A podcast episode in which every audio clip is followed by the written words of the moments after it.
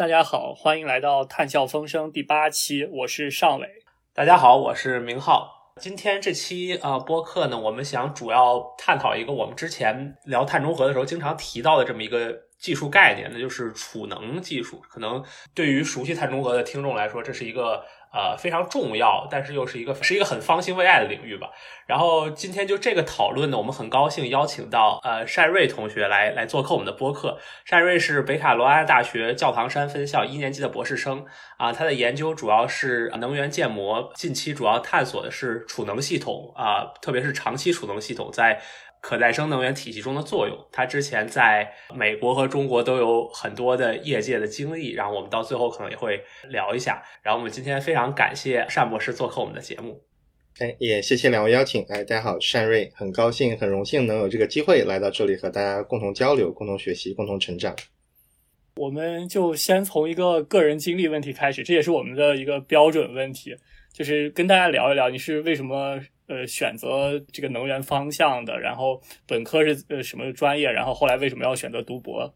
呃，本科的话，我是在上海交通大学这个念的环境工程，但是我们本科做的话，可能就是会和能源相关。第一个，我记得我的第一个研究项目是做二氧化碳的资源化，啊，怎么把二氧化碳给利用起来？那么后来的话，会这个毕设的项目，也就是后来大三做的研究项目，是做的氢能，就是怎么用电解水产氢。然后也是做了一些催化剂和材料。那么在当时的话，觉得做能源嘛，就是能够做一个上游，能够从上游影响下游。因为我总觉得做环境保护不应该把这个责任压在消费端，而是说一个更上游。第一个是更容易集中管理，那么第二的话，他们可也会有更多的利润空间去做这样一些事情。他的支付意愿可能比我做这个公众的教育、提供公众的这个支付意愿来说更加容易啊。这也是我为什么希望能够从能源来入手。而做这样环境的一个事业，那么大四的时候呢，正好就在国内做碳交易，当时也是正好认识了一家国内在做碳交易的公司，所以话大概做了一年的碳交易。当时的话是欧盟市场刚刚呃情况不是特别好，所以话我们当时是从这个欧盟市场逐渐转在国内的试点市场。那么当时在这边是做了一年，那么后来呢，也是呃在公司有一个同事，他是杜克毕业的。然后我当时也正好接到了杜克的 offer，说要不要去念一下？他说，呃，还是去一下吧。后来我们说行，那我们就就到杜克来学一下环境管理这一块。因为当时我觉得做这一块的研究，如果是就是脱离技术的话，而是做整个的规划、评估和管理这样的一些东西的话，对我来说更加自由。因为我不需要再有一个实验室，一个实验室可能一个仪器就要几百万块钱。那我自己如果想自己做一个实验的话，是很难的。但是如果我转做整个的这个政策评估管理这一块的话，我自己想做什么就能做什么啊，受到的限制会更少。所以后来的话是发生了这样一点小的方向上的转变。那么再后来的话，就是在这个研究所工作，然后反正就在那边做了一些政策方面的研究。那么当时的话，主要是给能源部提供水电市场的一些发展建议，因为我们说在整个新能源的发展过程中的话。呃，风电和光伏具有很大的不稳定性，但是水电的话是一个比较稳定的呃可再生能源，所以说它怎么能够促进这个能源转型，是当时部里面比较关心的一个议题，所以当时是做了这样一块的工作。那么主要也会看相关的服务会不会要额外付费，比如说我们可以启动我们的这个呃系统的惯性，那么这些都是风光比较难提供，但是水能够提供，而且以前并没有为此而付费的一些服务。啊，我们会做很多政策的评估，也会和这些电厂去走访他们具体的运营情况。因为说这个光伏和风电把电价压下来之后，水电是不是也会受到相关的影响？那么他们有没有其他的反应的策略？而且的话，我们会说做抽水蓄能，它是不是能发挥更大的作用？啊，这也是一个储传统的储能技术。那么另外也会帮水电厂做一些数字化、现代化这样一些一些我说咨询业务吧。然后在这些所谓的政府报告咨询业务之外的话，也会自己做一些科学研究。那么当时我是做的小水电，因为大部分的认为小水电就是一个不具有灵活性的。但是我觉得它在个体层面上可能灵活性不高，但是如果把它作为一个整体，一个 fleet 就是一个舰队的这样的一个情况的话，它是不是能够具有一定灵活性？后来通过在这个数据分析，能够在加州市场上找到这样一个呃例证。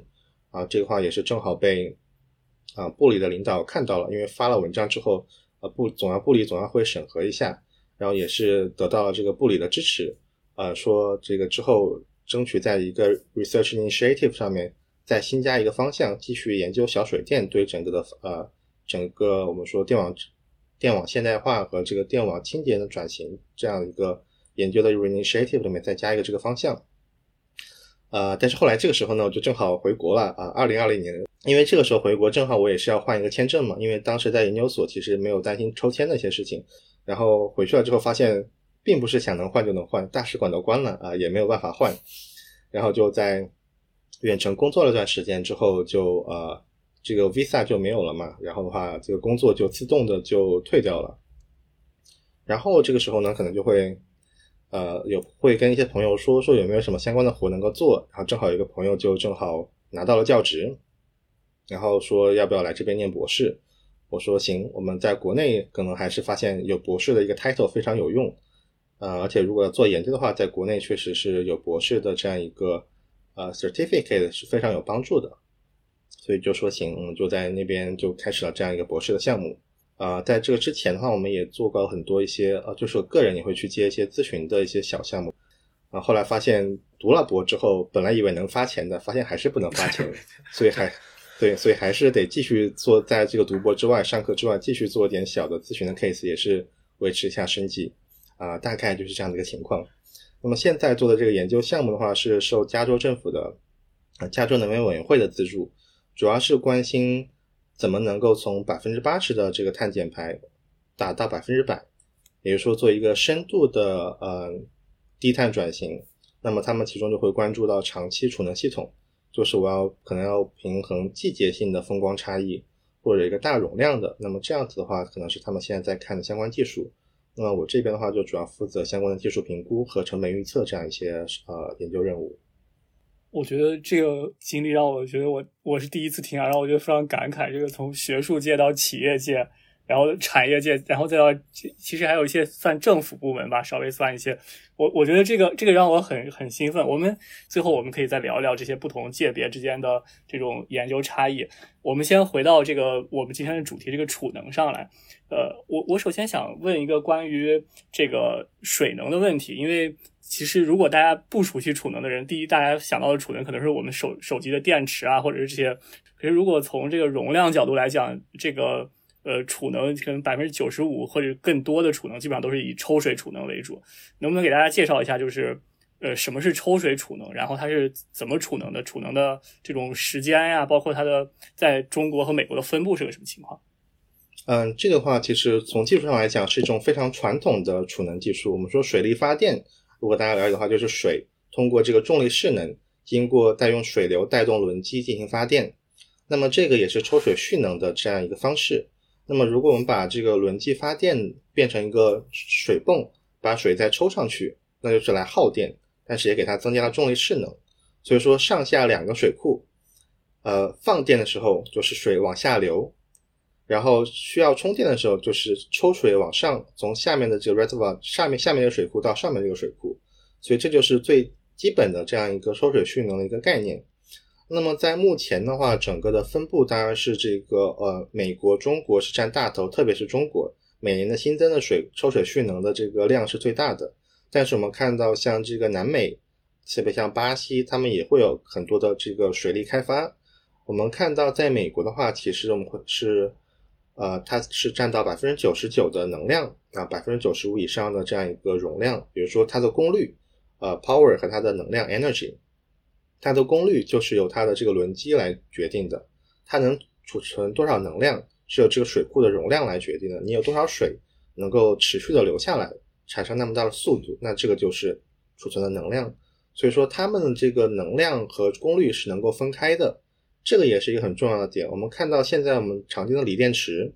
看它可能一节就是呃不说一节一个一个 module 就是一个固定好的。你要再把它说，要么同时增加容量和能呃这个功率和能量，很难说我单独增加功率而不增加能量。这个在电池的设计中是相对来说是比较困难的。但是如果对于一个抽水蓄能电站，我如果要增加功率，我多买一个轮机。如果我要增加能量，我把这个池子挖的大一点，多放点水，那么这个是能够更加灵活的调整。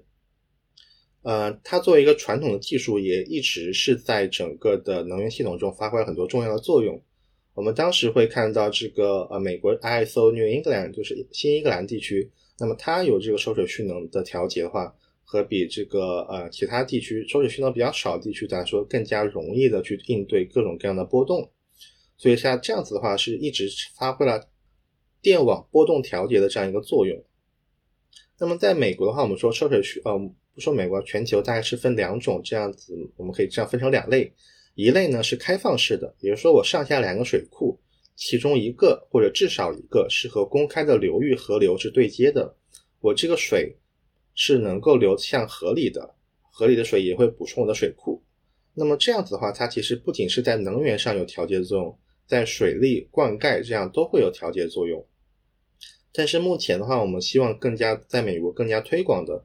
呃，希望推广的是一些我们所谓的封闭式的啊，叫 closed loop 的一个呃抽水蓄能装置，它就是这个湖就是封闭的，和外面的河流不连接。那么说，我们其实会遇到很多这个呃水力学的一些 cycle 呃一些循环。那么有的是枯水季、丰水季啊，那么这样子的话，它其实整个的储能的能量就会随着这个来变化。这个的话也是大家希望能够控制，能获得一个更稳定的储能的一个系统。所以希望它是能和自然的这样一个水力变化给区分开来。所以我们现在也是提倡说，上下两个湖尽量都是单独的和外面没有联系的这样一个湖。之前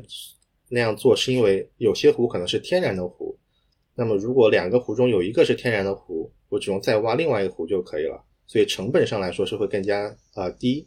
甚至说有的两个湖就是天然的两个湖，我我人工再挖一条渠道而已。那么这样子的话，成本会更加低，啊，但是目前我们会看到很多环境影响的一些风险，大家是不那么愿意再去改变现有的一些生态的这些湖湖泊，再去把它作为水电站了。如果是封闭的话，那个需要补水吗？就是如果水蒸发走了，这个，啊，对，这个是需要补水的。如果它的这个蒸发并不能控制的很好，是需要补水的。这个也是为什么我们在加州看到的 Eagle Mountain 这个 project，它是争议非常大，因为它就是说，在一个沙漠的一个 desert 里面，要人工建两个湖做一个抽水蓄能，在它州议会一直都很难通过。但是我们很早就立了项，那么也是会随着能源转型的压力逐渐增大，那这个项目也是慢慢开始开工。但是确实，这个确实能够呃为大家带来另外一些的考量。对它的这个水的蒸发管理的考量和我能源管管理的考量，其实这个一直是在我们做水利、水利发电、水利相关的工程当中啊，一直要权衡的一个因素。我很好奇一个问题是，就对于我们国内的观众来说，就是提到水能，可能大家比较熟悉的都是那种大型的水电站，比如说三峡大坝呀、葛洲坝等等。呃，我们经常听到的是，他们有刚才你说了有这种防洪的功能，这是第一；然后第二有发电的功能。我们很少听到它有这种储能或者这种调节啊这种电力的功能。呃，所以我们。我不知道你了不了解，在在中国这种大型的水电站，它是会负担这种功能的，是吗？嗯，国内有专门的这个抽水蓄能电站啊，这个是有的。那么三峡它作为一个水力发电的电站，它是没有一个呃，就是它本来就是以发电为主。对我们都是水利工程开发，但实际上它的这个呃设计初衷还是会不一样。哦，所以就是这种可能抽水的或者用来抽水蓄能电站，它会相对。小一点可能或者它是另一套这个专门设计出来的，就和这种大大巴是不一样的。嗯，对，就是它需要相当于是两个大巴，嗯，就是两个水库的一个一个形式才可以。明白了，明白。对，嗯，如果它只有一个水库的话，就只有那个水水就下去了，就流到嗯，对对对，流到河里了之后就不能再再往上来了。后，那我们就从这个最传统的抽水储能，然后说一下这个更多种类的广义的储能。然后，能不能给大家介绍一下，比方说，呃，就是我们现在现有的技术，或者未来可能会出现的这些储能，有大概有哪几种类型？然后，它们的各自的优缺点是个什么情况？嗯，这边的话，我们说抽水蓄能，它的很大的优点是技术很成熟，它基本上是在所有储能技术里面最成熟的一个、最古老的一个。那么同时，现在也是，如果按照能量来算，单位能量的成本也是最低的。尤其是它如果能够找到一个很好的一个地点、很好的地质结构，那么它的成本是能够大概是呃，甚至是三刀或者一刀每千瓦时都是可以的。那么除了这个之外，我们会有类似的，如果不是抽水蓄能，我把石头啊变成我把水换成石头，这个也是可以的。那么这个的话，其实就会算比较新兴的储能技术。那么比较典型的是一个叫做 Energy Vault，它是做了一个塔，我们说俗称的搬砖储能。我把这个砖头从地面上搬到塔上面，那么这个话就是一个充电的过程。再把这个石头从塔上这个掉下来，这就是一个发电的过程。就通过拉动这个石呃石头拉动这个绳索，绳索再去带动电机去做这样一个发电。这个的优点在于建设速度非常快，因为你造一个塔比你挖一个大湖来说要更加方便。同时的话，它能够利用建筑废料啊，那么这个的话也是我们能够看到的一个降低成本的一个方向。那么现在它是在瑞士做的一个示范性项目，大概是二十兆瓦，然后是七十兆瓦时。它的占地面积的话，其实也不是特别大，大概是一百五十平方米。一百五十平方米的话，是能够有一兆瓦时的这个呃能量密度，然后大概是三十层楼高，所以话实际上它是比较能够布局在这个城市周边，或者是呃就是需求侧比较近的地方。抽水蓄能相反，它是要布布和非常远的地方，要有水，要有大的面积。但是如果说我造一个塔，我可能就在公园里面造一个塔，这个塔来帮忙做调风调节都是可以的，所以它的这个灵活性非常好。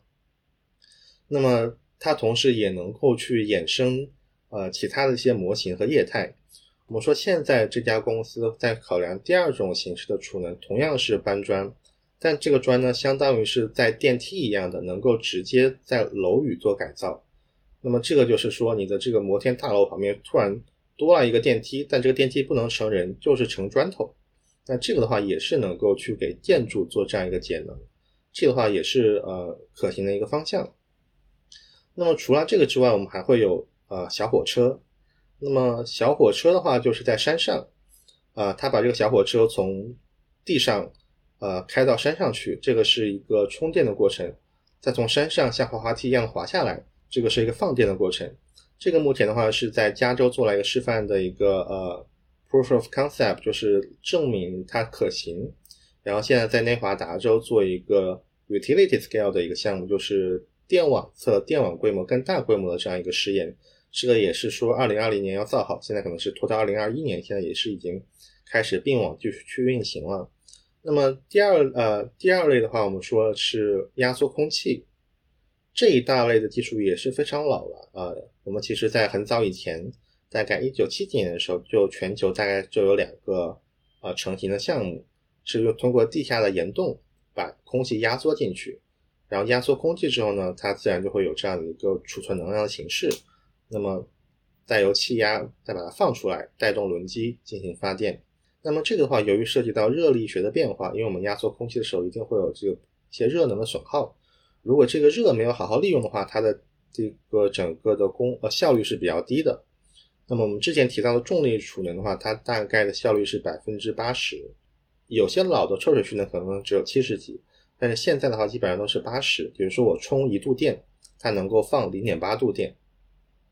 那么对于压缩空气来说的话，它可能是在百分之，如果不做成很好的热力学的整合，大概是百分之五十左右。我充一度电只能返回我这个零点五度电。但是如果能够把之前的这个热力学热能够利用起来，那么大概是能够到百分之七十这样子一个水平。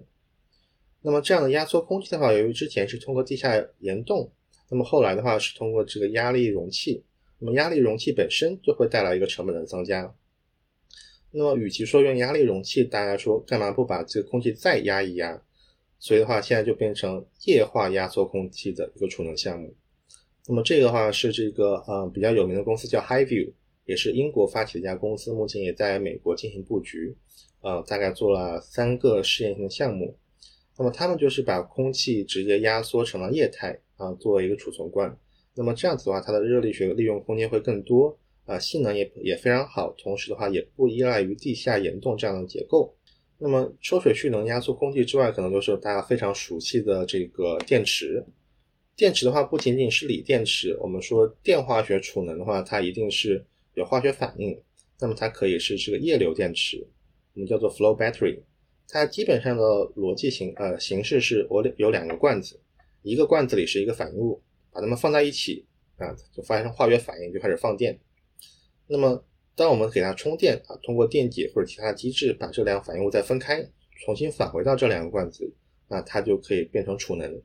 那么这样子的话，我们其实大概是会分呃比较传统的是叫做钒呃 v a n d i n 它去做这个储能，呃变成五氧化二钒，那么或者钒本身的价格化学价是容易变化，所以用它来做这个储能。那么另外的话还会有我们看到会看到锌。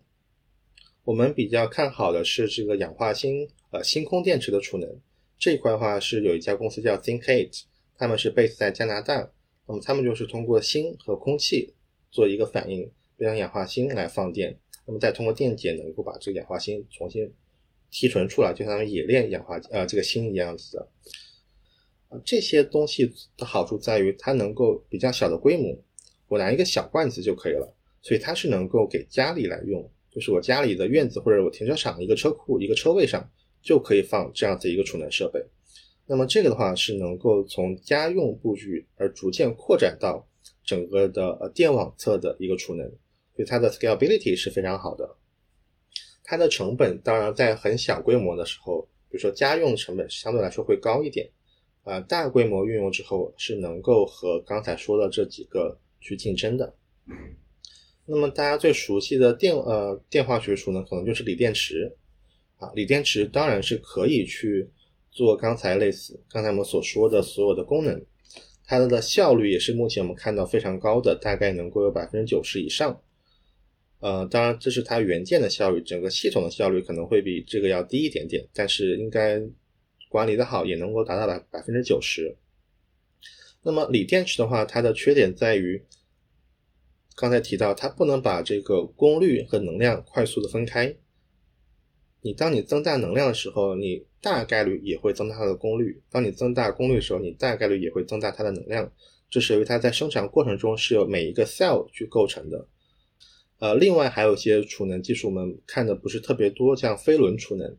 啊，它就是类似于像弹簧，你去转转转，OK。它当然不是实际上的飞轮，叫 flywheel，但是呃，但实际上也是在类似封闭的情况下去做，它确实会存在机械损耗以及不大能长时间储能这样一个问题，所以不是我们在目前研究项目中所看到的一个比较好的技术。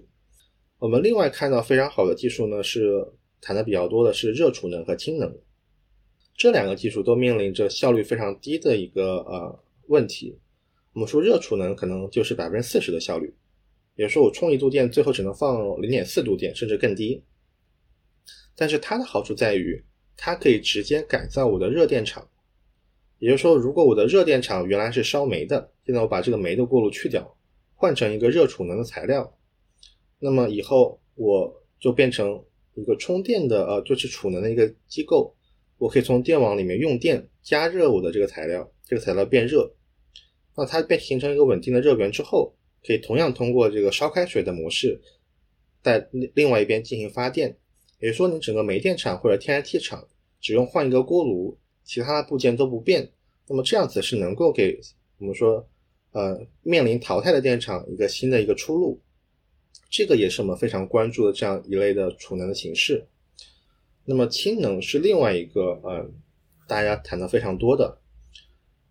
用电解水产氢啊，再用燃料电池或者是直接燃烧去发电，这个的效率也是非常低。但是它的好处在于它能够液化之后去我们说 decarbonize 其他的 sector。那么这个的话，在其他多工业层面上的减排是非常重要的。但是仅仅在电力行业靠它去做储能，我们认为并不是一个特别经济的一个事情。我们更多希望说是。它从电网中用电啊，然后直接能够供热，或者直接把这个氢气作为产品给送出去，到其他的行业去做减排的这样一个呃作用。就是你刚才讲了这么多储能，我我我我听到以后，你会说，比方说我们要看这个储能的它能储多少能，这个能量有多大，然后包括它的充放电速度，以及包括它的充电的那种效率，还有包括成本之间的关系。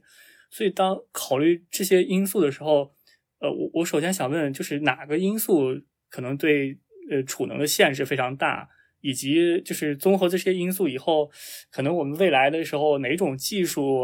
呃的发展前景是最好的？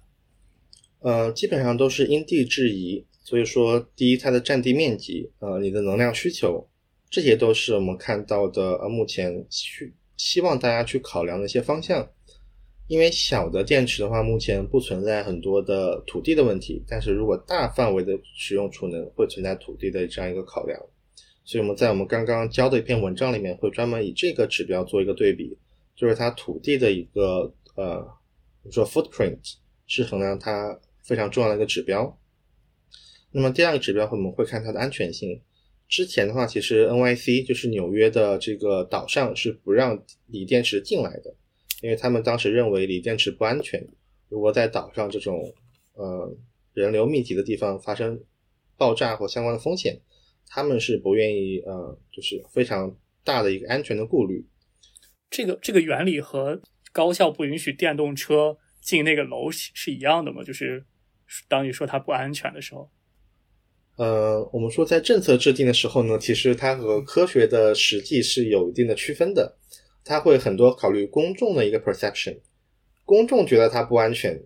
立法就说 OK，那你就不要进来。但是实际上呢，它确实存在不安全的情况。但是如果你正常的 cycle，呃，正常的运营，那么到了这个一定的年限或者有多少个 cycle 之后，就把它退役掉，呃，安全风险来说是比较低的。你也不可能说专门有一个人去拿一个火去烤它啊，拿去水去腌它，这个当然就是另外一回事了。但是故意的 sabotage，嗯，不在我们考量范围之内。但是目前的话，其实，呃，大部分的公众和一些单位其实对它还是有一些安全方面的一些考量，包括我们说这个压缩空气，说你这个罐子会不会爆炸呀？这个压缩容器、压力容器这个事情已经是。做了很久的一个事情了，包括我们小时候用的这个液化煤气啊，就是一个小的罐子。哪怕现在很多新闻，这一些新闻说这些罐子被拿到中东去做导弹，fine。但是我们之前在家用也用的都可以，都是安全的。所以话，跟一些企业说这些新的技术，尤其是他们想要去做家用，从家用推广到商用，再推广到电网层面用途的时候，会存在这样一个市场准入的一个。教育客户的这样一个呃一个 barrier，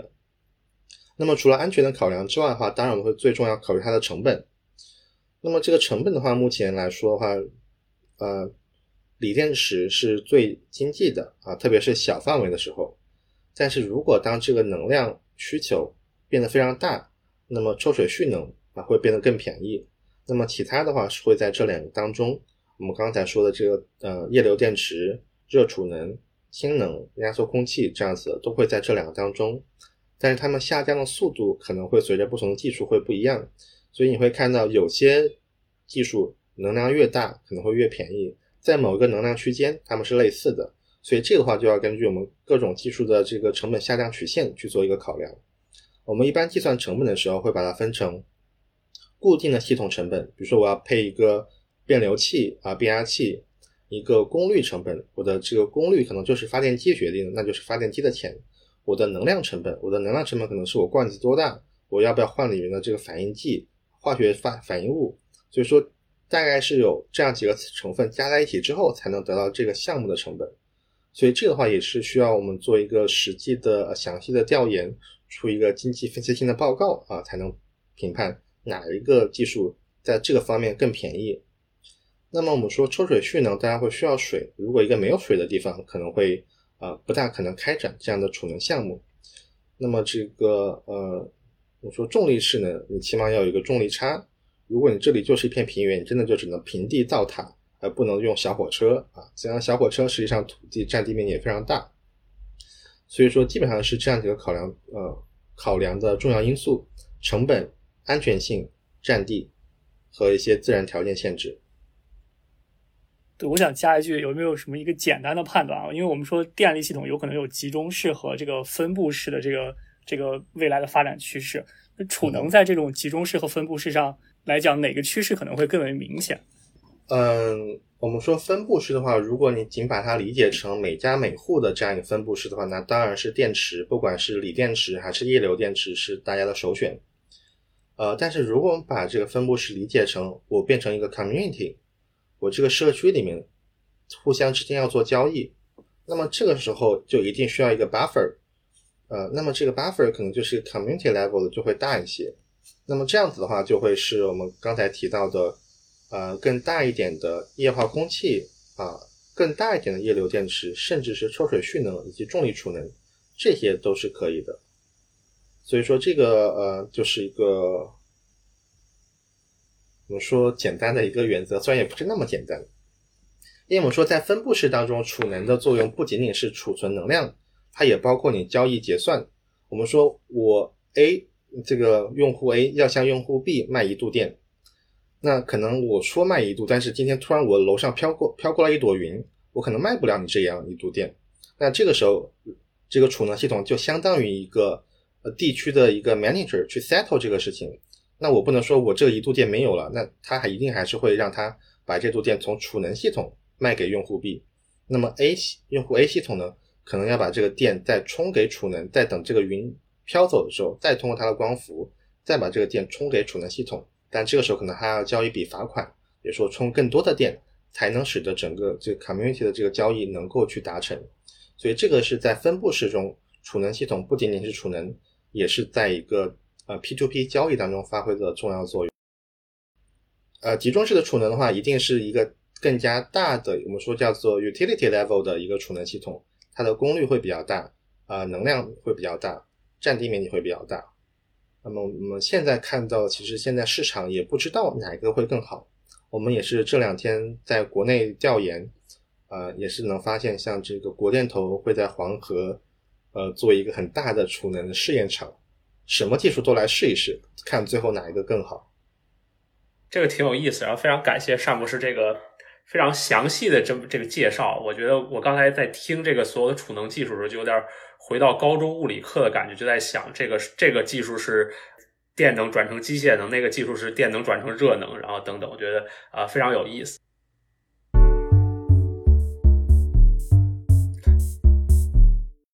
然后，那我们就从这个具体的技术啊抽离一点点，我们就来把储能当做一个大的概念来看，看它在这个未来能源系统，包括呃低碳转型中的作用。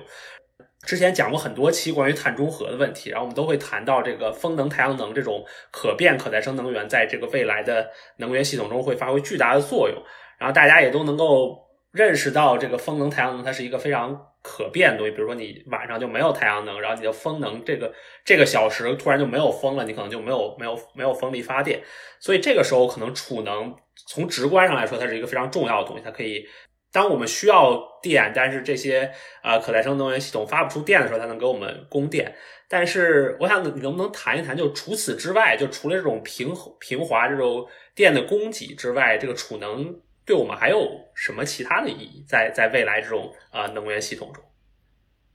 嗯，刚才我们提到的就是它的一个研究，目前还不是特别多的，就是怎么去平缓交易啊，这个是在 P2P 市场中非常重要的一个作用。目前我们认为这也是一个 research gap，之后可以一起发发论文、写写做这样一些课题。那么研究的比较多的话，包括刚刚说的这个平缓电力波动。那平缓电力波动的话是会分不同的时间维度。刚才说的话，如果有一朵云飘过去了，那可能就是一个五分钟这样的一个维度。那么一般用电池就可以。那么说有的时候是要需要快速反应，我突然跳闸了，或者是怎么突然把这个电路弄坏了，那么这个快速反应的能力大概是在呃一分钟之内。那么我们叫做 frequency regulation，其实是更小的一个时间维度。之前提到那个可能叫 energy imbalance，或者差不多是五分钟。那么更多还会我们还会有 reserve，就是我这个电池就是呃待机应应对突发状况。那么它是十分钟叫 spinning reserve，或者是三十分钟 non spinning reserve。那么这些都是以前发电机组能够做，现在储能设备也能够做。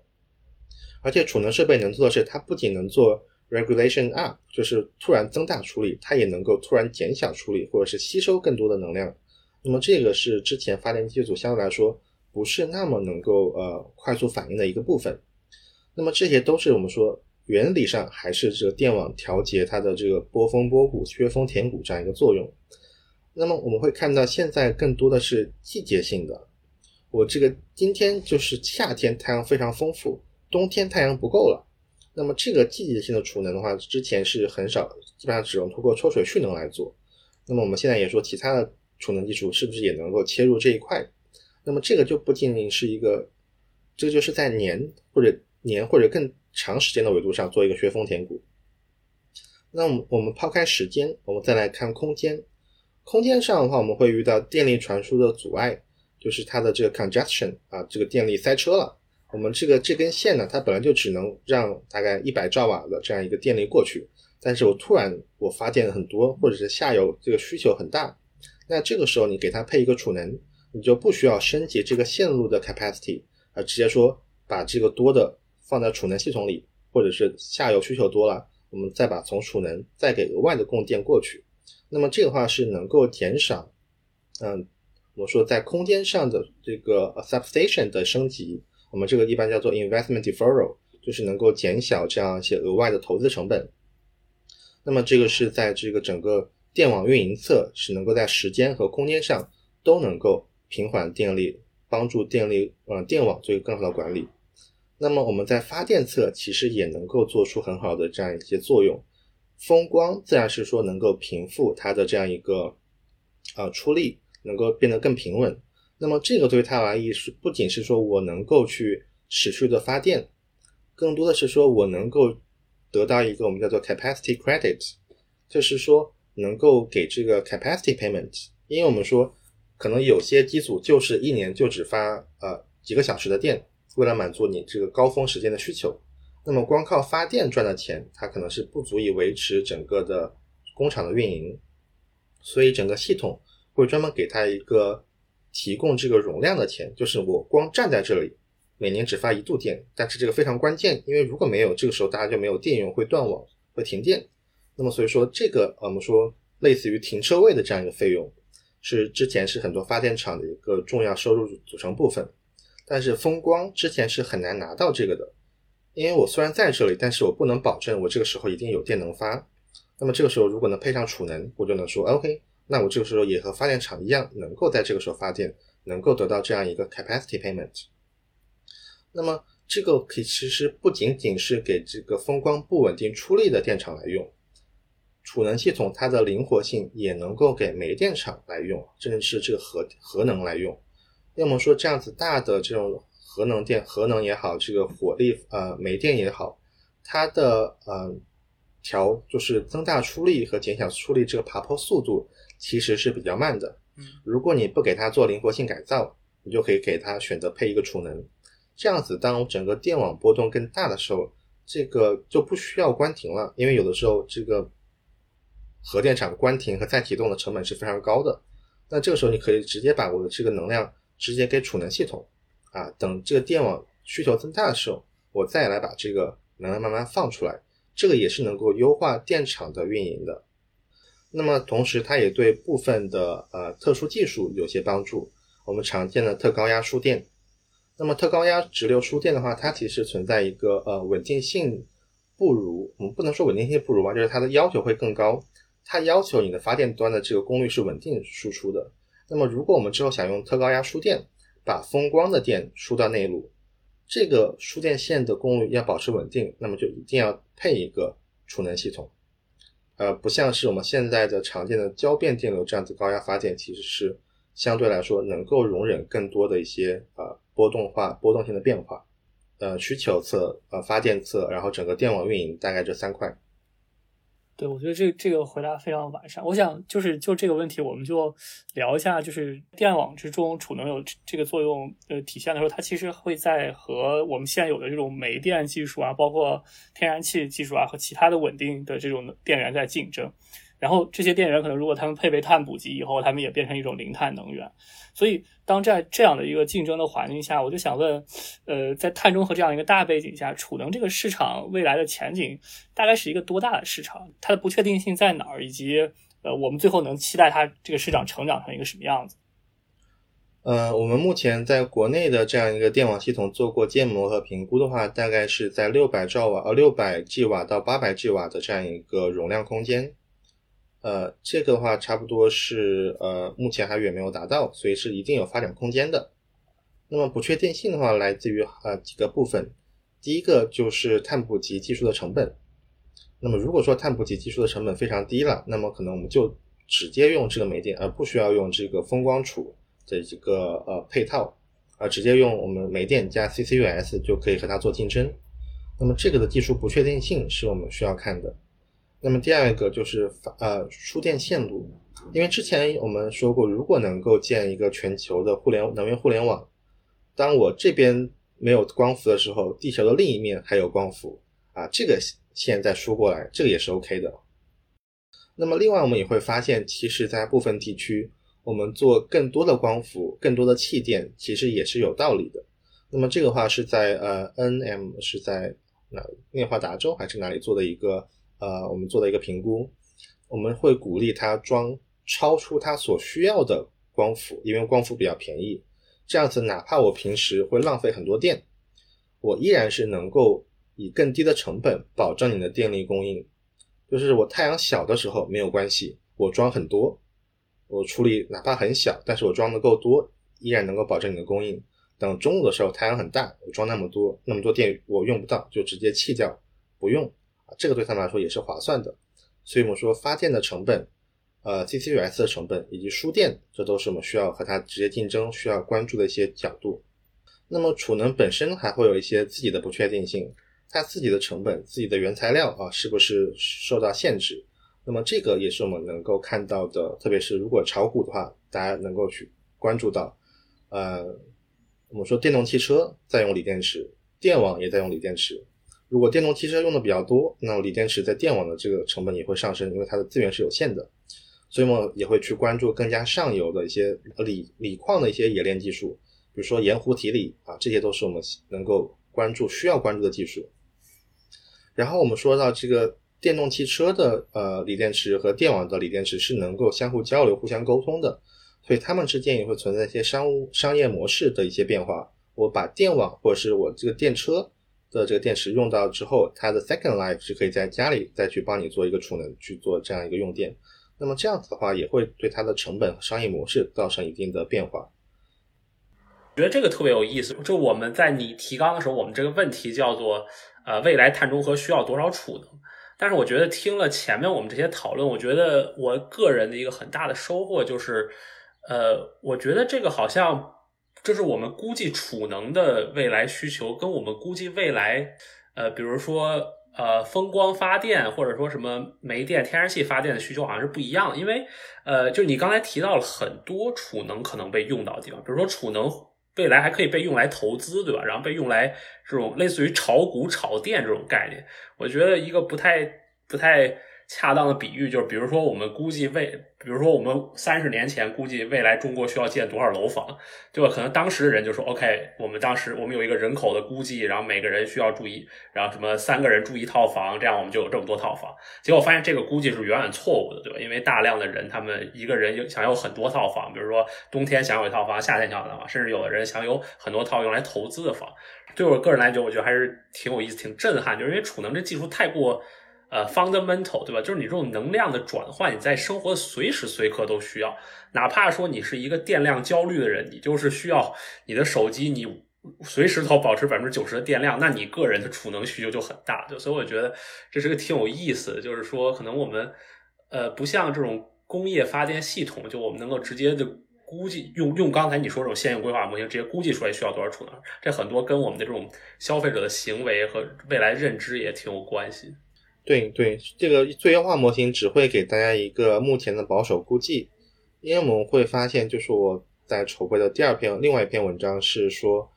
我们如果只用线性规划模型，会会忘了考虑这些煤电厂要被淘汰的煤电厂，他们会存在这个呃我们说资产损失的原因，把这个煤电厂改成储能系统。那么像这样的一个转换，是我们之前在这个呃规划模型里面没有考量到的。那么这个可能会给我们一些规划造成一些浪费。我们说今年这个地区要建六百 g 瓦，但是发现可能这个煤电厂自己由于这个经济压力的原因，就自己改成了储能，就不需要那么多。所以这些的话也是我们现在呃希望进一步研究的一个方式。而且我们能够看到的是，呃一些储能设备的成本确实比我们想象中的降价要快，那么这个的话又会带来更多的储能系统，所以这一块的话也是非常大的不确定性。我们能够只能做一个方向性的研判啊，未来一定会有很多的储能，但是这个很多是多少？呃，作为如果没有一个很详细的建模，我们也很难得到一个令人信服的一个数据。我觉得我们可以把这个话题就具体到一个，其实我我觉得我我们很多听众都非常关心的一个技术上，就是长时储能，就是你刚才也提到了这个季节性储能。然后包括长时，就是长时间储能的这个概念，这个这个时间大概是多长？然后这个技术上，我们大概有哪些技术来实现这样一个比较时间长的储能的这个方法？嗯，这个长有多长是一个好问题，这也是我一开始接到这个研究项目的时候问的第一个问题。呃，他们加州政府说四个小时以上啊，十个小时啊，这样子就可以。但是我说，你真的只要一个时间吗？我这个纽扣电池，呃，遥控器的电池就是能很长的时间，我可能一个月才换这个电池。我遥控器的电池，这个符合你要求吗？当然不符合。他们其实隐含的含义是时间长，而且这个量大。我说，那这个时间是你们储存能量的时间，还是说我能够持续放电的时间呢？他一想，诶，好像这个时长两个都包括。他既希望能够长时间储存这个能量，也希望你能够长时放电。所以这个长时间对于他们来说就是一个很模糊，呃，刚刚意识到这样一个概念，我们还需要进一步的把它去规范。这个概念到底指的是什么？是指我放电的时间、充电的时间，还是说我储存能量的时间？那么他们目前给的十个小时、四个小时的标准是说我持续放电的时间，也就是我们说的这个呃能量和功率的比值。那么目前他们是以这个来判定的。呃，我们也会跟他在我们刚刚教的这篇文章里面提到，其实储存能量的时间也是非常重要的，因为他们希望把这个作为一个应急手段，比如说突然区域性的电网断电了，那么他们会用一个临时储存好的能量储备来给这个区域的这个居民去供电。那么在这块技术就包括刚才提到的，基本上都能够去做啊，呃，包括锂电池，虽然锂电池不是我们这篇呃刚刚提到这篇文章的研究中心，因为它可能不是很经济。我们更多是希望能够说能够自由调节功率和这个能量的一些技术，那么他们的话就能够去达到这个加州政府的要求，我能够要几个小时就几个小时，啊，这个是很容易达到的。呃，那至于说这个技术哪一个更好，现在也是没有一个很直接的一个答案。我们也是现在加州政府的规划是只考虑到抽水蓄能，因为这个它最熟。啊，在目前在法案里面是只写了抽水蓄能，但是也说除了抽水蓄能之外，还需要大概一点九 g 瓦还是一点还是二点九 g 瓦的一个长时储能系统的一个需求。那么这个也是这今年刚刚州长又签署了一个额外预算，用来支持长时储能系统。能源部也前段时间刚刚提到一个 resolution，要将长时储能系统成本降低百分之九十。嗯，但是大家对长时储能系统的这个概念啊，还不是特别的清晰。目前我们认为一个比较容易沟通的概念是，它能不能提供跨时呃跨日的这样一个呃我们说工作的一个 cycle。因为一般的锂电池它的工作 cycle 就是我一天充放电一次或者两次，那么长时储能系统要起码是能够我第一天充，第二天放啊这样子一个工作模式，是我们说。最容易和大家交流的，而不会去纠结于这个时间到底是充电时间、放电时间还是储存能量的时间。我觉得我们可能很多观众可能和我一样，第一次接触储能的时候，大家会说季节性储能，就有一种你比方夏天充电，然后冬天放，这其实就是几个月的时间。这种情况下可能会实现吗？这种超长时储？可能的，可能的。这个也是我们呃关注的一个重点，因为这个的话，我们会发现，当你的这个储存的时间越长。你的 cycle 数量就会越少，你可能一年就是一个 cycle。那么这个的话，其实会对我们项目评估带来一个挑战，就是比如说原来抽水蓄能，我给它估计的就是呃二十年的寿命，但这个寿命呢，很多是根据你的 cycle 你用了多少来定的。如果我二十年每年只用一次，那我这个二十年的估算可能就不准，它应该按照你的工作周期来估算。那么这样子的话，你每度电的成本啊就会发生不一样的变化。所以，我们就是，特别是我个人是非常反对用每度电的成本去衡量一个储能系统的一个实际成本的，因为它会随着它的功能发生很大的一个变化。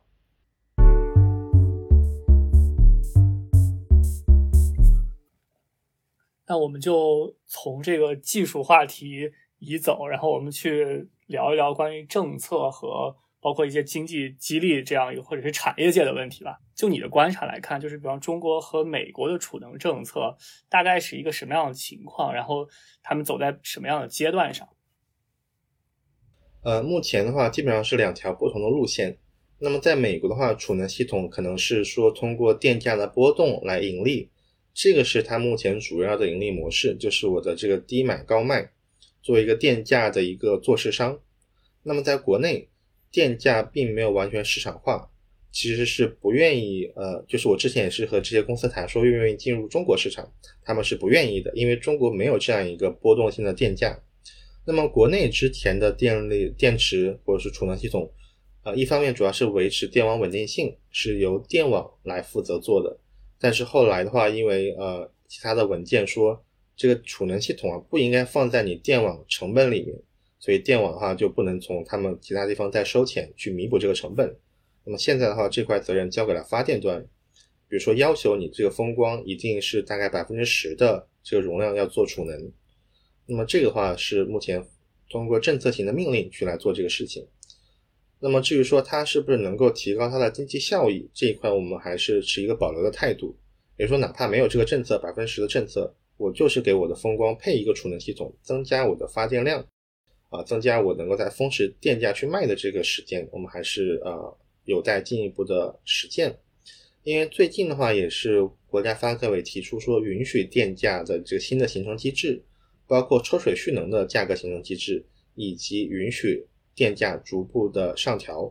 那么这个话其实是给电力市场化改革铺平了路。因为之前我们说要深化电力市场改革，但是又说电价原则上只降不升。我做市场化就是为了赚钱，结果你告诉我电价越越越交易越亏，越越便宜，但是不管买和卖都是会亏的。所以基本上如果不放松电价，很难做市场化改革。那么现在看到新的政策之后，我们希望看到它最后落地。是不是会像美国一样有这样波动的电价，能够让储能系统从波动电价中赚钱啊？这是我们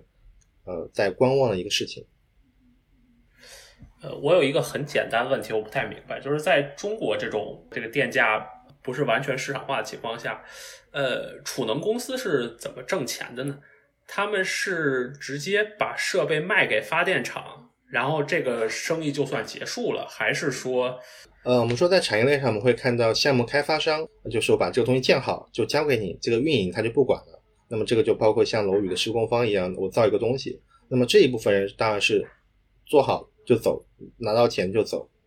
那么另外一批的运营方，那么可能是打包运营，我的风光和储能是一起打包一起来赚钱。那么他的钱他能赚多少钱，很少去单独看，因为他。赚的钱实际上是让风光发的更多的电能够卖上网，所以是一起去做管理。那么在用户侧的话，就会做这个能源管理。我今天这个峰时电价啊，我少用，我们是用峰谷电价去储能。那么这个话是减少它的呃电费，这个也是目前看到的一个运营模式。在我们国家这种电力市场下，储能放在那个地方，它会有这个 capacity credit。这应该叫什么？就因容量而赚，就放在那儿以后赚的那个钱，暂时是没有的。对，暂时我了解到是没有的。我们说的储能和它的这个经济效益，我就在想，嗯，可能在未来这种气候变化大背景下，我在想，因为这个极端天气会发生的越来越多，对吧？比如说我们会有，呃，会有像比如说二月份这个在美国德州发生那种事情发生，然后我觉得这个。就是好像在美国也看到很多媒体的讨论，我想你们你们肯定也有很多这方面的想法。就是我觉得一个问题是储能是不是避免这种问题再次发生的灵丹妙药，这是第一个。然后第二个是，如果我们去看当时德州那个电价，对，因为是天气很冷，大家很需要电，这个需求很高，然后供给很少，然后这个电价，我如果我感觉没错的话，应该是在有的地方达到什么九千呃美元一度电这种这种天价。然后呢，这个时候储能，它如果你这么去想的话，储能在那个时候就是一个非常有非常大的经济叫什么经济价值的这么一种一种技术。我我觉得我可能想不太明白的是，就是储能应该应该被赋予那么那么大的经济价值吗？对这个的话是嗯政策设计上的一个呃我们说小漏洞也好，或者当时没有考虑到的地方。我们说当时出现的情况是因为这个出现部分的呃。我们说这个输气管道因为没有电，所以不能去把气送过来。那么没有气的话，不能发电，更加加剧了这样的情况。所以这个时候他是提出这个我们说有序的断电、分区域的断电，能够来维持整个电网更大的一个稳定。但这个时候呢，呃，德州电力稳定管理委员会他说你要断电，那说明电力需求到了就是很高的一个层次。那这个时候，你的如果要市场化，你市场价格必须得升到最高，才能允许你做这样一个措施。这个是当时大家没有，电力公司也没有说我就把这个电价炒到顶，他们当时也并没有直接这样的想法。但是当他们要需要采取这样措施的时候，那么就被认为这个电力已经到很稀缺的情况了。那么你这个价格要反映这个稀缺性，所以这是委员会要求你呢要把电价提到顶。这个是当时我们呃，包括很多从业人员也没有预料到的这样一个事情，所以说呃，也不是说美国人没有良心，我就是要赚这个救命钱，把价格提到最高。他们也是呃有一点点无奈，因为政策法规是这样定的，只有到提到最高的时候，你才能够去采取那些应急措施。因为德州是和其他地方不一样的是，它没有这个我们刚才说的 capacity payment，它是相信市场，呃，完全的相信自由市场。所以说，当你做行政化命令去推一些措施的时候，它要市场上已经告诉大家，我的市场升到最顶价了，我不能通过价格再去做这些调节，你才能够去做其他的行政性的手段去关停、去停电，用这样几个方式。呃，储能系统当然能够缓解这样的情况。我们说你在家里啊，美国人很多住一个 house，那他家里有一个储能电池或者一个小的液流电池。氢能，那么自然是能够缓解这样的情况。那么在区域性的话也是可以的。我说给这个城市啊做了一个很的很大的储能系统，一个液化空气的储能系统，OK 啊都是能够有帮助。但是它并不能解决整个的问题，特别是我们看到加州山火导致的停电，我这个线路烧掉了，那我这个储能除非是正好在当地啊，那当然是有用。但如果是一个很大的抽水蓄能，坐在线路的另外一侧，那这个时候也是不能起到任何作用。所以说，不管是高温引起的山火，还是说低温引起的这个寒潮，那么一旦如果它破坏了传输线路，那么就和储能位置的位置啊非常相关，非非常有意思。下一个问题，我就想问：发电端可以来做储能，然后电网你也可以来做储能，然后包括消费者他也可以来做储能，就这样这三个人。不同的人来做储能的时候，它有什么区别？就是谁来做储能，或者是更好一些，或者是他们的呃不同点在哪里？嗯，一个是利益诉求会不一样。电网是要求整个电力平稳可控啊，就是主要是它的稳定性。呃，发电端更多的是说我能够赚钱，赚更多的钱。那么用户端就是我能省更多的钱。那么一个最终的态势是说电价没有波动了。那发电端，那这个发电端可能依然会有储能，电网端可能依然会有储能，但是这个消费端就没有了。最终最终状况是这样子一个情况。我们说发电端有储能的原因，还是说它能够平复电力波动，没有光的时候也能够卖电。电网端依然有储能的原因，是因为我仍然有部分的这个发电可能是不稳定的，或者是需求端可能是不稳定的，那么他们依然要配有储能。但是在这个需求呃消费端，如果电价已经变削峰填谷变成了一根平的线，那么它就失去了这样子呃去节省电费的这样一个方式。但是同时我们会看到，在消费端可能自己会备用一个储能系统，作为一个紧急情况下的一个备用。那么这个话也是在呃电网端和发电端都会存在的一个情况。啊，对，刚才忘了说一点，就是电池其实也是能够做黑启动的，因为我们说这个停电了之后。呃，有些电厂并不能够自己发电，它需要先用一点电才能开始发电。然后我想问这么一个问题，就是说，我们刚才在上一部分谈的时候就谈到说，储能未来需要很大的 capacity，然后一个重要的问题就是，或者说一个经济学家会考虑的问题就是。多大的 capacity 是 optimal 的，对吧？然后说，比如说我们用这个电力系统模型算出来说这么多是 optimal 的，但是就像生活中很多事情一样，比如说如果你让一个企业自己去决定它装多少东西，然后它一般不会是呃不会是那个最优的那个量，对吧？这个我们经济学称之为外部性，对吧？然后我想问，储能有这方面的问题吗？比如说，如果你让市场自己决定的话，它是会。它是会多装，会少装，然后政策该怎么来调控这个事情？嗯，这个如果这个储能系统是自己运营的，那么它最后达到的最优解应该是和系统规划是一样的，因为它能发挥的主要作用就是削峰填谷。它一个个体户去做运营，它赚钱就是从这个差价来赚钱。所以说，如果当这个储能系统就是一个个体去参与这个行为的时候，它通过完全市场自由竞争是能够达到和模型算出来值是一样的，但如果这个呃系统是被发电端所控制的，那么它的利益的函数和诉求就会不一样。因为我们在这个呃包括之前发的一篇文章，就是说提到说，即使如果这个小的储能系统哪怕亏钱，但是它在峰值的时候用电峰值的时候继续向电网要电，那这个时候电价就会提高。那如果电价提高，我整个大的发电厂就会赚额外的收益。那么这样子的话，其实上是一个损害市场，但是给自己带来了更多的盈利。那么在这样的情况下，它会发出一个呃需要更多储能设备的这样一个信号，会引起更多的储能系统参与这个市场。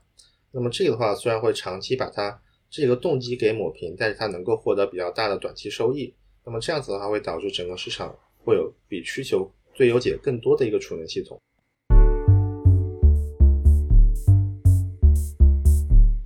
可以把政策这端结束，然后我们去聊一聊关于就关于产业界的一些问题。我觉得这些也应该是我们观众非常感兴趣的问题。我就想，你刚才谈到这个，比方说电力市场改革，然后包括储能要去参与其中，然后包括我我们之前聊你国家碳市场发展以后，这个呃也有这样的一种投资的机会。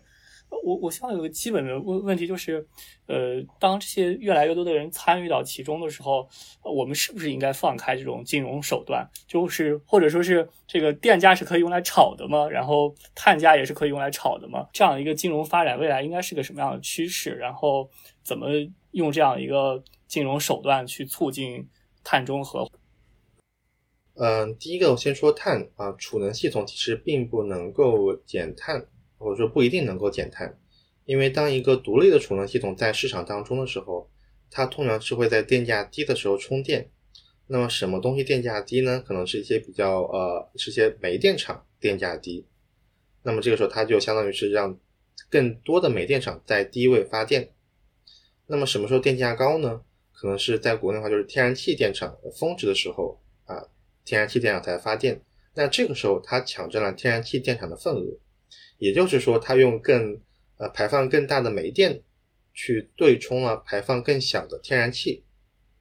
这个的话就是增加了整个系统的碳排放。那么更不要说它自己储存的时候还会有一定的损失，转换的时候还有效率损失。所以在这样的一个电网体系中的话，它的这个储能系统是增大了碳排放的。所以这样子来看，它不一定符合碳中和。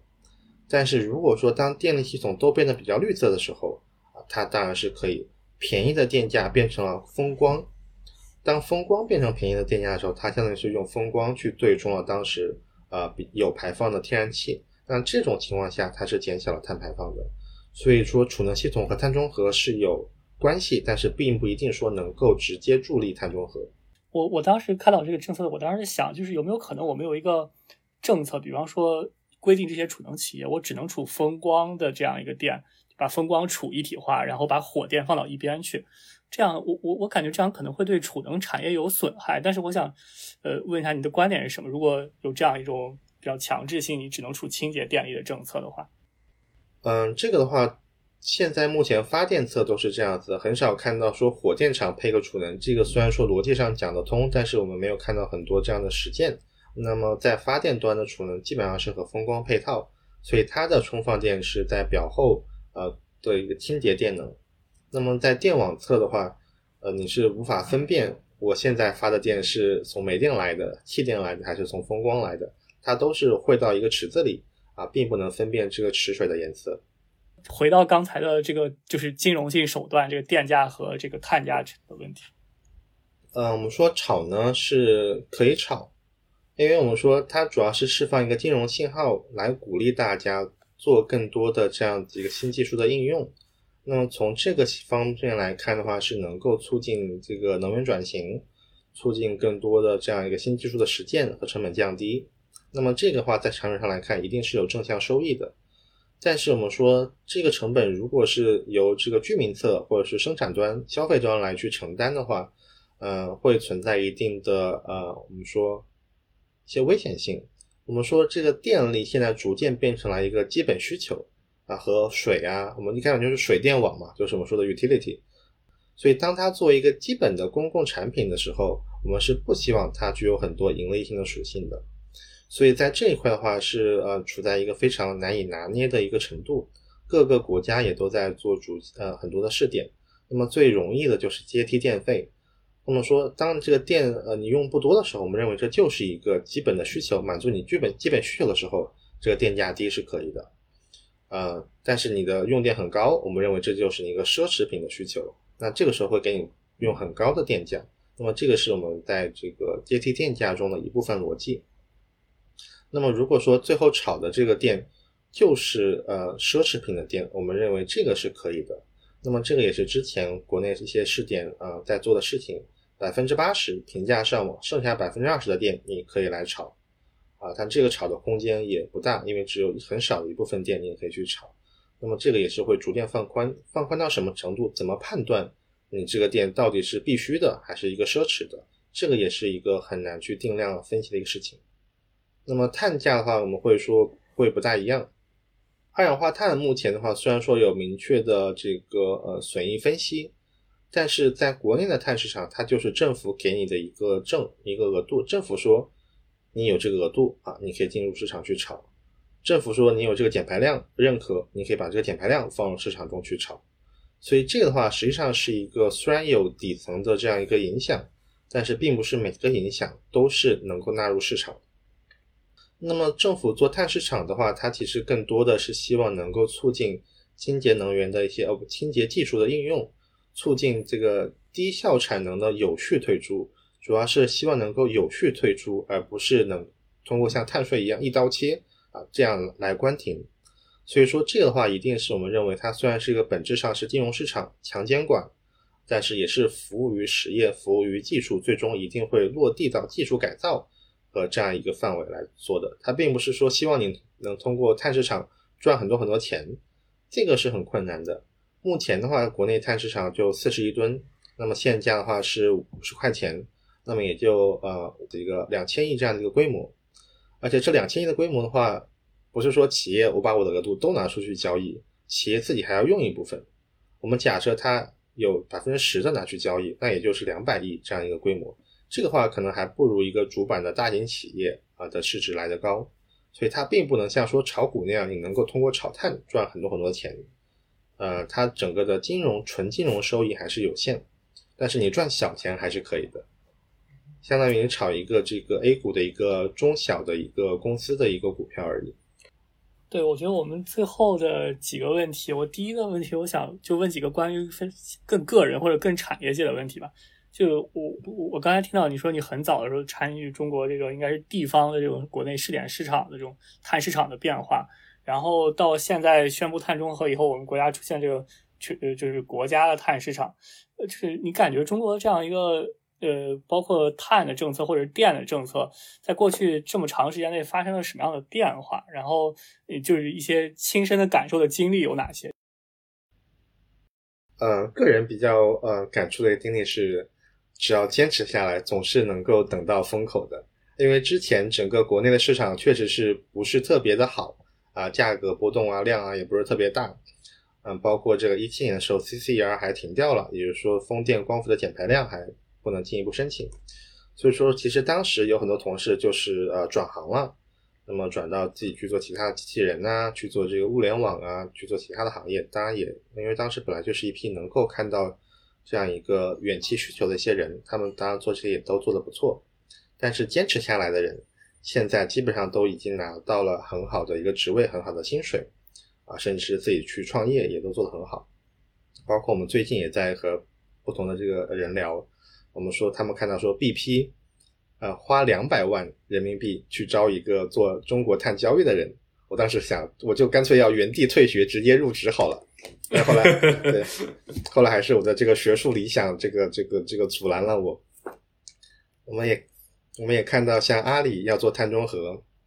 开 P 八的职位猎头来找。呃，也相当于是一个比较高的级别，因为我的同学哪怕是一直工作的，基本上现在也就是 P 七的一个级别。那么 P 八他们也没有把握说一定能升上去。那么通过碳中和这样一个风口，是能够把当时我们看到一些可能还只要坚持下来做，一定能够拿到现在这样一个超额的一个呃薪资和一个地位。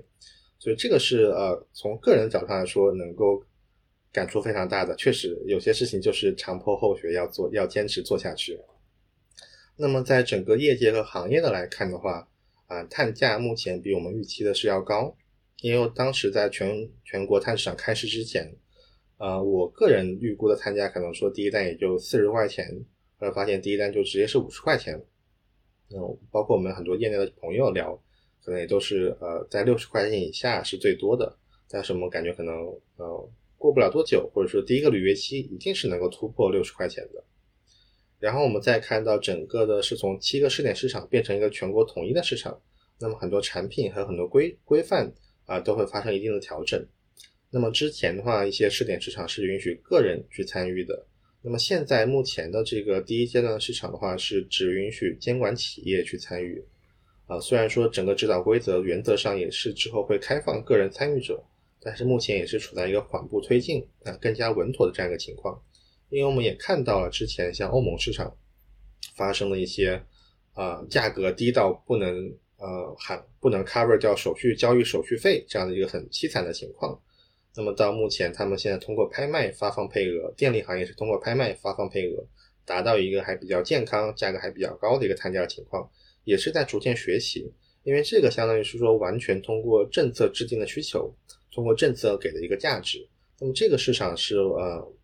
在很多人看来是比较神奇的，我出一个政策就做了一个市场啊，大家去做这个政政策上去做交易。那么怎么去营造这个市场，实际上是学了很多。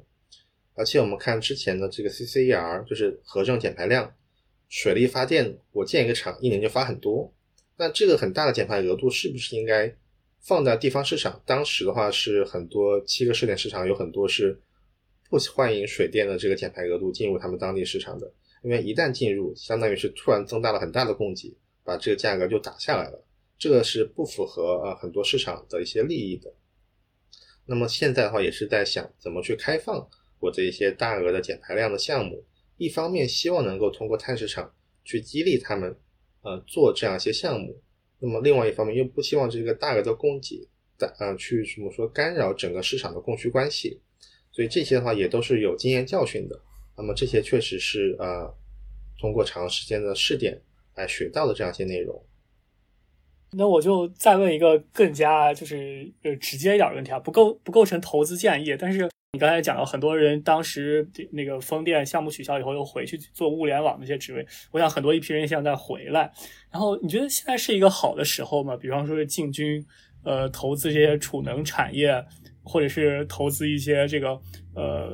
风电产业或者什么，当然不构成投资建议。我再次声明，就给大家聊聊大家的这种看法就好，好吧？嗯，是一个值得投资的时候，但是这个时候我们因为说做做投资就是一个知识变现，你看到别人看不到的地方，大家都知道碳中和好，把这个股票吹高，它是不是应该有那么高？这个的话，我们是呃通过模型，虽然这些模型也是我们拍脑袋来做的。包括我之前跟一些证券公司的朋友调整过他们股价预估的模型，他们说这个呃锂电池或者说这个储能系统最后的需求是这么多，我说你们这个格局小了，最后这个需求是这么多啊，每年他们说每年增长百分之十，我说百分之十你们怎么算的呀？历史来算的，我说不行，当然我也是自己拍个脑袋说，你们把这个百分之十增长率调成百分之十五啊，这个时候股价就上去了，就他们就会给一个更高的估值。嗯，这个肯定是我们说用我们的专业知识去能够看到一些和普通投资者和呃投资机构看不到的东西啊，这个也是我之前困顿的时候没有钱的时候给他在给他们做的一些小的咨询项目。所以说，呃，投资建议是可以给的啊，这个是可以负责任的说，我就是我就是相信这个还是能够涨的。但是具体到哪一个股票需要具体再做分析。我们看到说储能系统，那么自然锂电池的股票、锂相关的股票都是会涨的啊。包括我也会给家里人推，说啊，我们刚刚和一个证券公司朋友做个模型，调整了一些股票的公司的股价，你就去买这个股票。我妈当时将信将疑，你一个这个写 paper 做学术研究的，怎么突然告诉我怎么炒股了呢？我炒股的年龄那可是比你这个经验丰富多了。呃，她一开始不是特别信，后来等那个股票从八块钱涨到十一块钱的时候，她就很高兴，喂。你上次推荐股票好像涨得很好呢，从八块钱涨到十一块钱，还能买吗？我说能买，放心买，只要它不到二十块钱，因为当时我们的模型给它估算的是二十五块钱，我也是拍个脑袋打个折吧，就二十块钱，你到二十块钱的时候再抛。后来呢，果然一下就涨到超过二十二十块钱，但是呢，我妈对我还没有那么好的信任，可能十八块钱就把它卖掉了，就少赚了百分之多少？对，所以说这些是。我们能够把自己的这个经验见解能够转化到投资市场去指导相关的投资逻辑的，这个也是投资机构希望我们能够提供的相关的建议，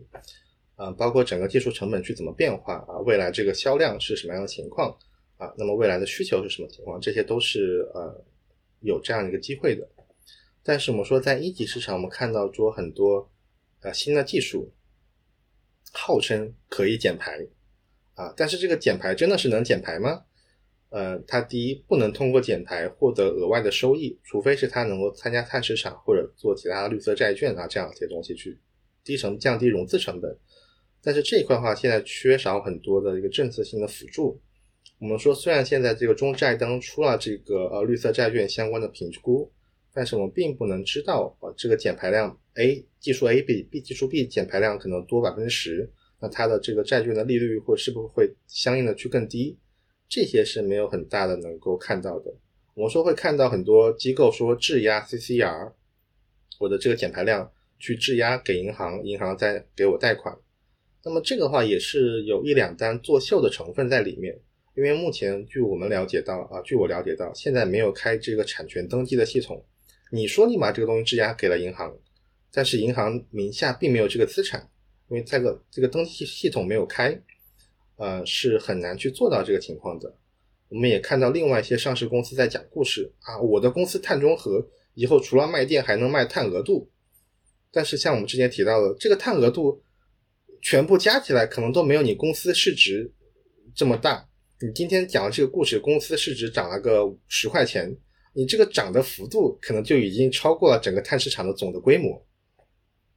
这个也是。我们说，呃，一些非理性的，虽然也会在涨，但是不是我们能够说长期去持有、长期去长期去追涨这样一些股票。呃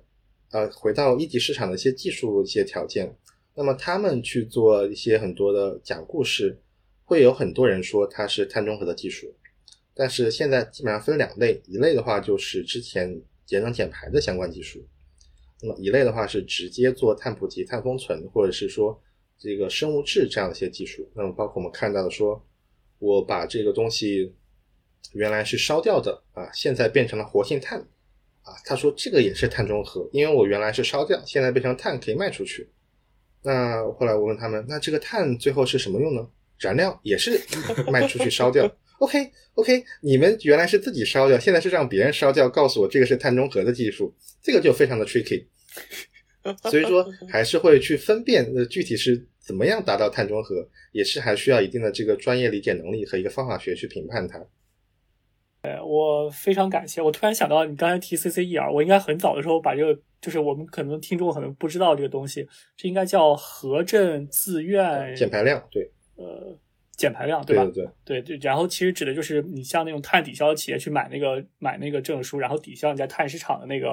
呃这个减排量。然后，我想最后一个问题，给大家介绍一下你的这个咨询公司吧，因为我们是这个节目是没有投资建议的，但是如果有投资建议的话，给大家介绍一下你们公司在做什么，大概是个什么情况？对，对对。对，话欢迎来找我们公司做业务啊！我因为我在公司基本上是负责技术，经常被另外合伙人说你怎么能跟别人免费讲呢？你要收费才能给别人讲啊！呃，但实际上我们会做很多，呃，当然如果是做投资建议，我们是能够给的，包括只要是碳中和相关的技术，我们在一级市场中也会帮一些 VC 去看这个技术是不是靠谱，是不是真的能像他说达到碳中和，通过碳中和碳市场获得更多额外经济收益。那么这个是针对一级市场的技术评估。那么针对二级市场，我们也会告诉大家这个的业务逻辑是不是会受到碳市场的影响。那包括之前有些这个林业公司或者造纸的公司说，我把我养的林子，嗯，做这个额度抵押去，那相当于是说我未来二十年不砍这个林，但是我就是一个造纸的企业，我怎么能够二十年之后不砍这个林，不砍这个林呢？所以像这样的是能够小的这些 trick，我们是能够告诉大家去怎么去认识的。那我们更多还是能做一些碳中和的咨询。有时候路径规划，我这个区域或者我这个公司怎么达到碳中和？那么现在很多的公司就是说啊，你们公司多装光伏面板啊，你们整个楼都铺满光伏板，这个就是呃非常低质量的碳中和咨询了。我们会告诉你更多的减排方式，更多的减排技术，包括我们在国内和这个国外看到的先进技术，这些都是能够给直接的减排方案。那么除了这些技术，告诉你什么时候做用什么样的技术，买什么样的技术。我们也会告诉你怎么做内部的一些政策去引导，包括一些什么碳普惠啊，我们公司内部能做碳普惠吗？我们公司内部是不是也要做一个碳交易市场啊？这个也都是能够帮忙一起分析的。我们说之前的话，有些公司就是说，大家出差呀都要有碳配额，等你碳配额不够了，你以后你们这个组出差就不能坐飞机了啊。这个也是也是有的这样一些创新性的政策，加强企业内部的一些减排的努力，我们也是能够做的。那么最后，我们当然也是能够引导你，如果你要直接参与碳市场，也是能够告诉你怎么去参与啊，需不需要参与？那么未来是一个什么样的发展情况？这些也是我们能够做的。当然，还有一些最基础的服务啊，我自己是不大喜欢做的，但是也是能做，就是去做碳核算，告诉你这个企业排了多少碳，给你出一份报告，或者是给这个产品它排了多少碳，给你出一份报告，这个都是我们能够做的一些事情。呃，当然，我们也欢迎学术合作啊，和我们通过公司的这个层面来一起发 paper，这个也是可以的。我我们的很多听众可能都是就是碳中和这个领域的学生，就你们你们公司招人吗？如果这样的话，呃，我们招是希望招的，但是我们目前公司刚刚注册，还没有钱，我们说只能招志愿者啊，但是并没有呃招全职员工。对，我。有实习，我想很多可能同学我们也有这种，就会提供这种实习机会，是吧？对对，这个没有问题，这个没有问题啊。实习的我们不能以现金奖励，但是我们可以以 paper 奖励。实习实的好，我们 paper 我们带你发一篇 paper，这个是可以的。好，然后我们到时候可以把这个单博士邮箱放在我们的这个呃链接里，这样这个有有兴趣的听众可以去可以去联系。哎，对对，欢迎联系。然后我们这期要不就到这儿。然后我们我们非常我们再次感谢啊单瑞博士做客我们的节目，然后我们也是呃收获了意想不到的内容。我们本来这期是想主要探讨这个储能技术和政策，但是我们后半部分这一这一谈我自己也是学到了非常多。我们很少邀请到这种确实在这个碳中和一线做做商业的嘉宾来看，特别是又有商又又兼具商业和学术的背景，我觉得是呃特别有启发的讨论。也非常感谢二位能够邀请我们，也是公司初创，免费，我也是乐意分享。作为不管是学术还是公司推广，甚至是自己交朋友，也都是啊非常愿意的。我们之前也和一些氢能的机构也是免费给他做了一个分享，啊，我们各种各样的朋友都欢迎。因为现在我们说做碳中和的风风很大，但真正是他脚踏实地做的人还不多。我们也是希望能够结识更多志同道合的朋友，一起能够把碳中和这个事情落地做好。能够达到一个社会化最优的一个啊碳中和路径啊，我很喜欢刚才那句话，也许就把它当做题目了。然后非常感谢，然后谢谢大家，我们这一期就到这里，大家再见，欢迎关注我们的下一期，谢谢大家，下次再见，拜拜，谢谢，拜拜。